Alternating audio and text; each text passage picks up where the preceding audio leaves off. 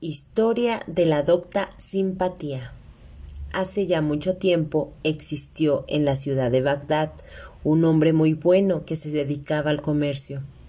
Este hombre era muy rico y como tal gozaba de los privilegios y de los honores que tiene esta clase de hombres.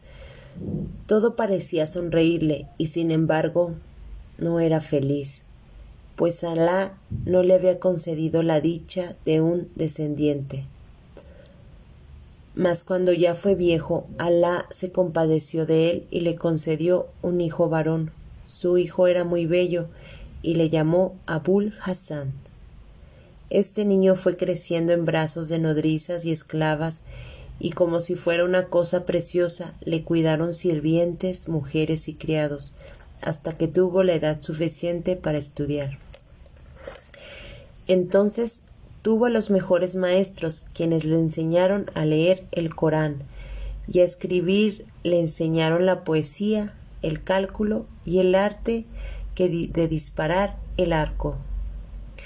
Para su padre, el joven Al-Hassan fue su alegría, su motivo de vivir. Sin embargo, cuando el destino ha establecido un plazo, éste se cumple inexorablemente y el viejo mercader sabía que el suyo pronto expiraría. Entonces llamó a su hijo Abul Hassan y le dijo Mi fin se acerca, hijo mío. Lo único que me queda por hacer es prepararme para cuando tenga que presentarme ante el dueño soberano. Todos mis bienes son tuyos, riquezas y propiedades, pueblos enteros y tierras fecundadas,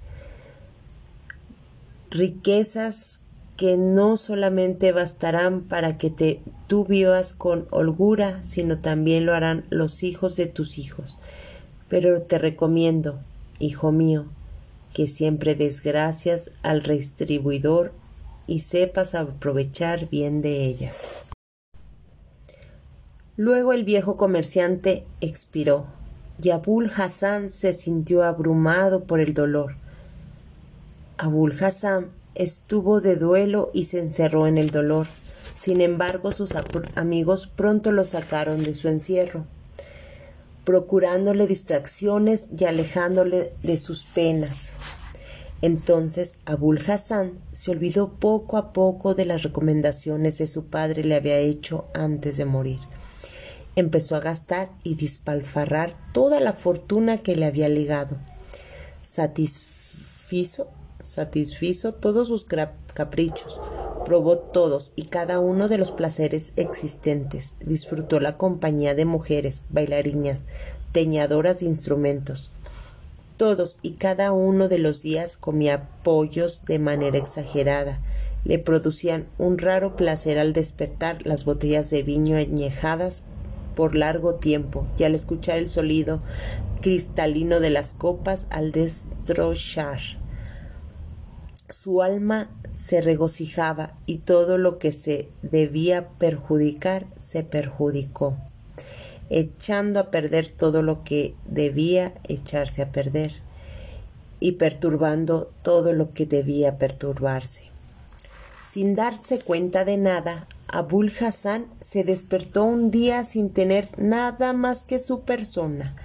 La herencia que le había dejado su padre había desaparecido incluyendo todos sus sirvientes y esclavos, a excepción de una joven adolescente. Esta esclava era una jovencita que se llamaba Simpatía, y a nadie le había quedado mejor su nombre que a ella, pues expresaba maravillosamente las cualidades que la acompañaban. Era una joven muy bien proporcionada, esbelta y muy hermosa, Abul Hassan por fin se dio cuenta de que había perdido toda su riqueza y cayó en un estado de aflicción tan grande que durante tres días y tres noches no comió, no bebió y no durmió. Simpatía al verlo de esta manera temió por su vida y decidió salvarle la vida a como diera lugar. Un día se vistió con sus mejores trajes y se adornó con las joyas y adornos que poseía, y así, ataviada, fue a presentarse a su amo. Sonriéndole le dijo Oh mi amo, deja de preocuparte, pues yo lograré que Alá haga a un lado tus quebrantos. Llévame ante nuestro señor el emir de los creyentes, Arum al-Rashid, descendiente de Ababs. Me venderás con él pidiéndole diez mil dinares. Si te dijese que soy demasiado cara, tú prontamente le dirás que valgo más de lo que se imagina, que debe tomarme a prueba para comprobar que lo que dices es cierto, porque tú le asegurarás que no tengo ni un par ni rival, y que soy digna de servir al califa. Pero por ningún motivo bajes el precio de mi persona. Abul Hassan nunca había reparado en aquella esclava, quien además era muy hermosa, ni conocía sus cualidades ni sus talentos, pero su posición no le daba oportunidad de conocer y apreciar sus méritos. Aceptó la idea pensando que podía fructificar. Se levantó y llevando a simpatía se dirigió hacia el palacio del califa. Una vez ahí, Abul Hassan repitió todas las palabras que simpatía le había recomendado. El califa se dirigió a ella y le preguntó ¿Cómo te llamas? Simpatía, dijo ella. Oh, simpatía. ¿Tienes conocimientos? Menciona las diversas ramas del conocimiento que dominas. Ella le contestó Oh señor, he estudiado la sintaxis, el derecho, la música, la poesía, también la astronomía y la geometría, la aritmética y la jurisprudencia. Conozco también el arte de descifrar las inscripciones antiguas y las escrituras mágicas. No soy neofita en lógica, ni en arquitectura, tampoco en filosofía. Conozco y practico la elocuencia. Sé utilizar el lenguaje de manera inteligente. Conozco también la retórica y el arte de escribir los versos. Aprendí, oh califa, muchas cosas y todas las conservo en mi memoria. Una vez que hubo terminado de hablar simpatía, el califa Harun al-Rashid se quedó maravillado de encontrar en una adolescente tan bella y saber juntos y que además mostraba una actitud respetuosa frente a él y dirigiéndose a Abul Hassan le dijo Llamaré a todos los maestros de las ciencias para que pongan a prueba a tu esclava. Ellos le harán un examen. Si demuestra que es tan instruida como hermosa, no solo te daré diez mil linares, sino que te colmaré de consideraciones. Pero, si no es de esta manera, ningún trato se realizará y te llevarás a tu esclava. Acto seguido, el califa Harun al-Rashid hizo venir a su representante al sabio Imrain Ban Suyar y mandó que se presentara también todos los poetas y los gramáticos renombrados, a los lectores del Corán, a los médicos famosos, a los astrónomos, a los filósofos. También llamó a los jurconsultos y a los teólogos, y todos acudieron al palacio sin saber para qué se les llamaba. Una vez que estuvieron todos juntos, reinó el silencio simpatía, entonces hizo una reverencia llena de gracia y le dijo al califa Oh emir de los creyentes, estoy lista a contestar las preguntas que quieran hacerme. Entonces el califa Harun al-Rashid se dirigió a la asamblea y les explicó a todos el motivo de su presencia ahí instalándose a que hicieran toda clase de preguntas a aquella jovencita para comprobar la veracidad de sus conocimientos. Entonces uno de los lectores del libro sublime se levantó y le dijo Jovencita, si estudiaste como debe ser el libro de Alá, debes conocer todos sus preceptos. Entonces responde ¿Quién es tu Señor? ¿Quién es tu profeta? ¿Quién es tu imán? cuál es tu orientación y tu norma de vida, cuál es tu guía y quiénes tus hermanos. Simpatía respondió, Mi Señor es Alá. Mi profeta es Mahoma. Mi man es el Corán. El Kabá mi orientación. El ejemplo de nuestro profeta es mi norma de vida. La Suna mi guía y todos los creyentes son mis hermanos. Entonces el lector continuó preguntando y ella respondiendo ¿Cómo sabes que hay un Dios? Por la razón. ¿Qué es la razón? Es un don doble, innato y adquirido. ¿Dónde tiene su asiento la razón? En el corazón. Desde el corazón asciende al cerebro y se establece ahí. Eso está muy bien, dijo el lector. Ahora dime, los deberes indispensables de nuestra religión. Simpatía, sin dudar ni por un momento, le dio la respuesta requerida. Son cinco. La profesión de fe, la oración y la limosna, el ayuno en el mes de Randam y peregrinación a la Meca, cuando ésta pueda realizarse. El viejo sabio siguió preguntándole a Simpatía y cada pregunta las respuestas de la joven eran satisfactorias.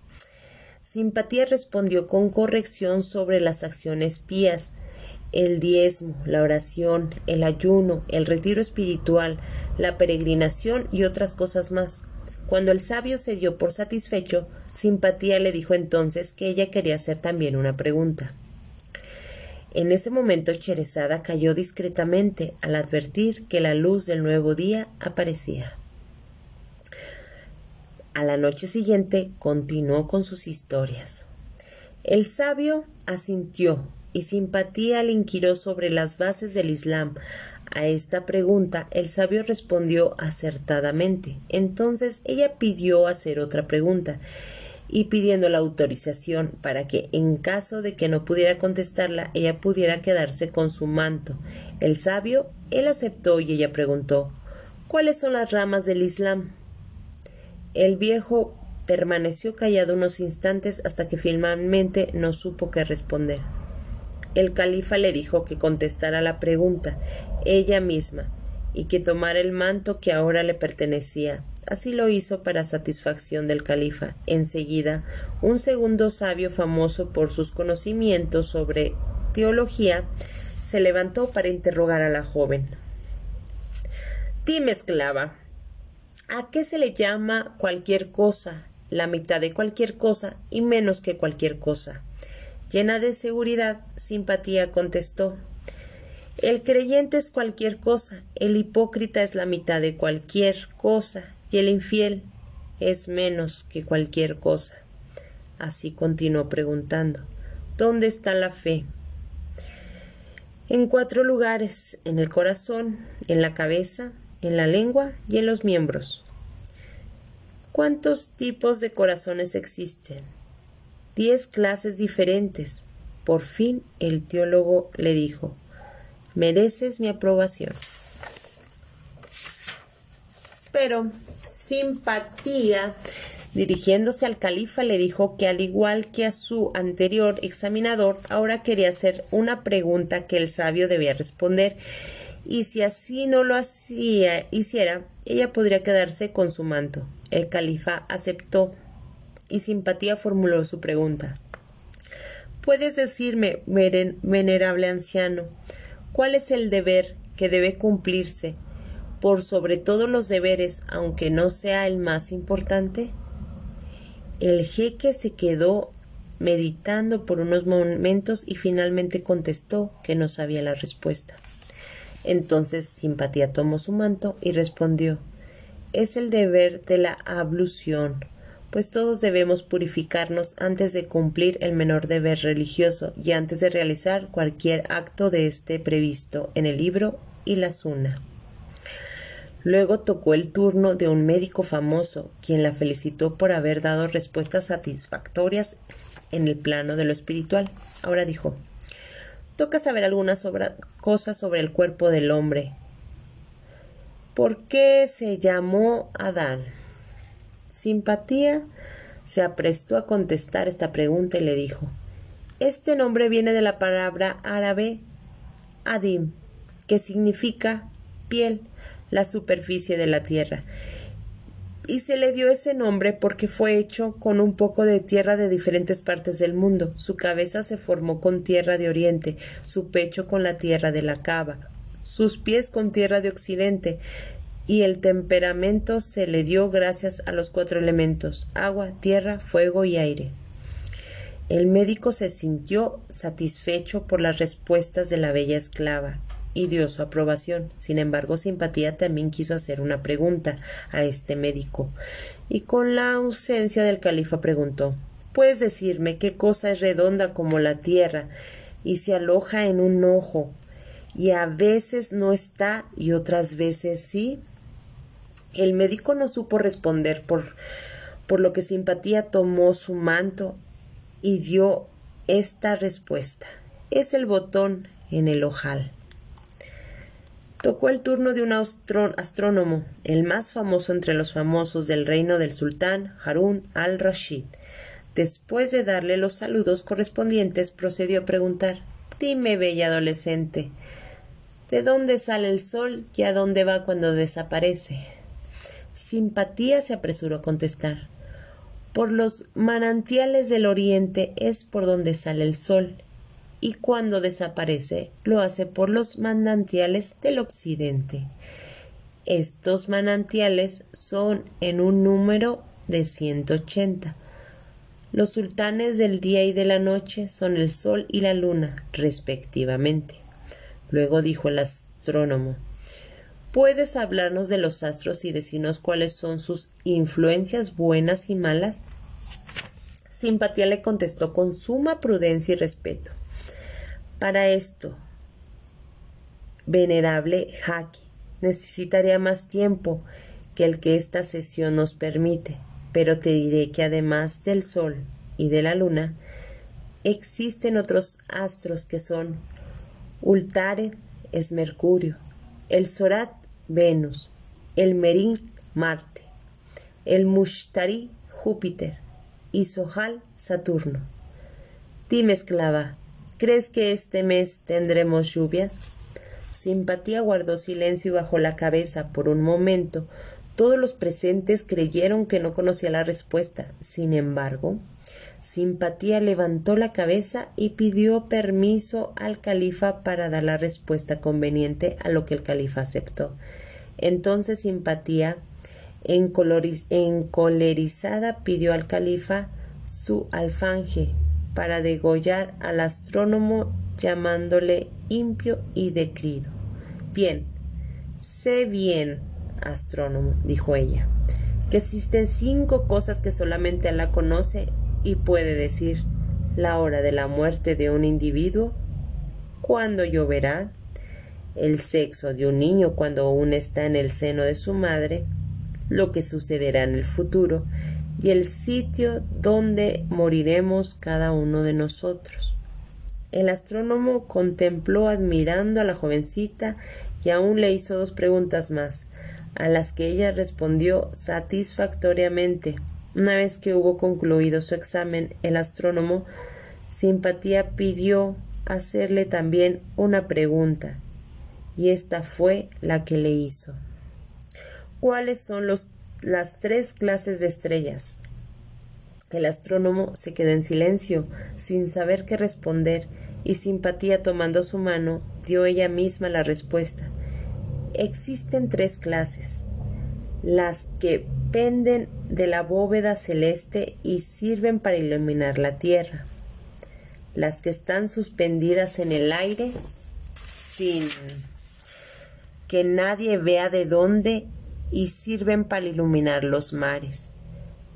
Y las terceras son las que mueven entre los dedos de Alá. En ese momento el astrónomo reconoció la superioridad de la joven esclava y salió de la sala cabizbajo. Se acercó entonces a la joven un filósofo y directamente indicó sus preguntas. ¿Cómo se llama el hombre que al iniciar sus oraciones no las hacía ni en el cielo ni en la tierra. Soleimán, respondió ella, pues oraba en una alfombra suspendida en el aire. ¿Cuál es la tumba que se movía con las personas que tenía dentro? La ballena que devoró al profeta Jonás. ¿Cuál es el valle que el sol iluminó solamente una vez y no lo volverá a hacer sino hasta que llegue el día de la resurrección? El valle que formó la vara de Moisés cuando abrió el mar para que pasara por ahí su pueblo huyendo de los egipcios. ¿Qué cosa respira sin estar animada? La mañana, dijo ella, pues está escrito en el libro cuando la mañana respira. Entonces el filósofo procedió a hacer preguntas de aritmética y de lógica, y viendo que ella todas las respondía se sintió temeroso de perder su manto. Entonces, una vez que hubo dado la respuesta a la última, el filósofo, sin esperar nada, consiguió su manto y cogió su manto y desapareció de la sala. Vino entonces a ponerse frente a ella el más sabio de los sabios, Ibrahim ben Seyar y antes de indicar sus cuestionamientos le dijo a la joven Espero que antes de que yo inicie mis, con mis preguntas de antemano te darás por vencida, por lo que entonces no tendrá caso el interrogatorio. Pero simpatía siempre con la respuesta en los labios le dijo, sonriendo Oh, venerable jaque, mi respuesta es que será mejor que mandes traer otro traje, pues el que llevas pronto será mío. Entonces el prudente Ibrahim Ben Sayar inició sus preguntas. ¿Cuáles son las cinco cosas que el Altísimo creó antes de Adán? El agua, la tierra, la luz, las tinieblas y el fuego, respondió ella. Con sus propias manos el Todopoderoso creó algunas cosas. ¿Cuáles son? El trono, el árbol del paraíso, el Edén y Adán. Respondió ella. ¿Quién es tu padre en el Islam y quién es el padre de tu padre? Mi padre en el, en el Islam es Mohammed y su padre es Abraham, que gozaba de la amistad de Alá. ¿Qué cosa empezó siendo madre y terminó teniendo vida propia? La vara de Moisés, pues se convirtió en serpiente, y conforme fue necesario esta vara podía convertirse en árbol frutal, en un árbol grande y frondoso, o en un perro pastor. De esta manera el sabio continuó haciéndole muchas preguntas a la joven simpatía, y a cada pregunta ella respondía con exactitud y veracidad, hasta que llegó a una pregunta cuya respuesta podía comprometerla. Él le preguntó ¿Quién abrazó primero la fe del Islam? Abu Bakr entonces no fue antes musulmán ahí que Abu Bakr. No, porque desde que tenía siete años Alá le dio a conocer el camino recto, iluminó su corazón y lo dotó de la fe de Mohammed. Me gustaría saber de Ali y Abbas, cuál de los dos tiene mayores méritos ante ti. Simpatía. En este momento se dio cuenta de que la pregunta había sido hecha para que ella quedara mal ante los ojos del califa, pues él era descendiente directo de Abbas, tío de Mohammed. Tuvo un momento de reflexión durante el cual el sabio anciano creyó que no habría más preguntas ni más respuestas, hasta que de pronto ella dijo Oh, Ibrahim, no hay diferencia entre los dos, cada uno tiene un mérito extraordinario. Esta respuesta entusiasmó tanto al califa que poniéndose de pie aplaudió a la joven simpatía. Pero el sabio Ibrahim todavía tenía muchas preguntas por hacer, y entre acertijos y adivinanzas, simpatía respondía siempre acertadamente. Por fin llegó la última pregunta, y simpatía pidió que el sabio Ibrahim le entregara su manto antes de responder, pero el califa intervino y le dijo que por cortesía debería primero dar la respuesta y después podría apropiarse del manto. Simpatía obedeció aquel manto y dio respuesta correcta. Ante la sabiduría y la seguridad que mostraba la joven, el califa se sintió sumamente gratificado Ibrahim, que era un extremo prudente, declaró que la joven tenía mayores conocimientos que él, y por lo tanto la declaró maravilla entre las maravillas de su época. La luz del nuevo día se hacía presente, por lo que Cherezada cayó con discreción, pero a la noche siguiente continuó su relato. pero el califa todavía deseaba saber qué otras cualidades poseía simpatía y le preguntó ¿Sabes cantar y tocar instrumentos musicales? Ella respondió Sí lo sé hacer, venerable califa. El sultán hizo que trajesen un laúd y lo diesen a la joven. Ella lo tomó en la posición que debía tomarse el laúd. Empezó a teñir sus cuerdas de diferentes maneras y cantó con una voz tan bella que hizo que los presentes se emocionaran tanto que llegaron a derramar lágrimas. Una vez que hubo terminado, el califa se puso de pie y le dijo que Alá derrame sobre ti más cualidades y de gloria y misericordia, misericordia a tus padres y a los que te enseñaron todo este conocimiento y las artes. Harun al-Rashid hizo traer diez mil dinares de oro para entregarlos a Abul Hassan, pues era el precio que había convenido por la joven esclava. Y dirigiéndose a ella preguntó ¿Quieres entrar a mi harem? Te daré un palacio y tres casas para ti únicamente, o prefieres volver con este joven que es tu amo. Simpatía reverenció al califa y respondió que Alá derrame su gracia sobre nuestro amo. Desearé volver a casa de mi antiguo amo. Jun al-Rashid no se sintió ofendido ni molesto con la joven por esta decisión, sino que la aceptó de buena gana. De inmediato hizo que le prepararan cinco mil dinares con regalos para ella y Abul Hassan le designó un alto cargo en su palacio y lo hizo su amigo entre los amigos más cercanos. Después dio por terminada la asamblea y todos, los y todos se marcharon satisfechos, exclamando alabanzas a Harun al-Rashid por su generosidad. Estas son, oh afortunado Señor, las palabras que la docta simpatía expresó en la asamblea de los sabios y las cuales han servido para que a través de los tiempos las mujeres musulmanas nos instruyamos, dijo Cherezada.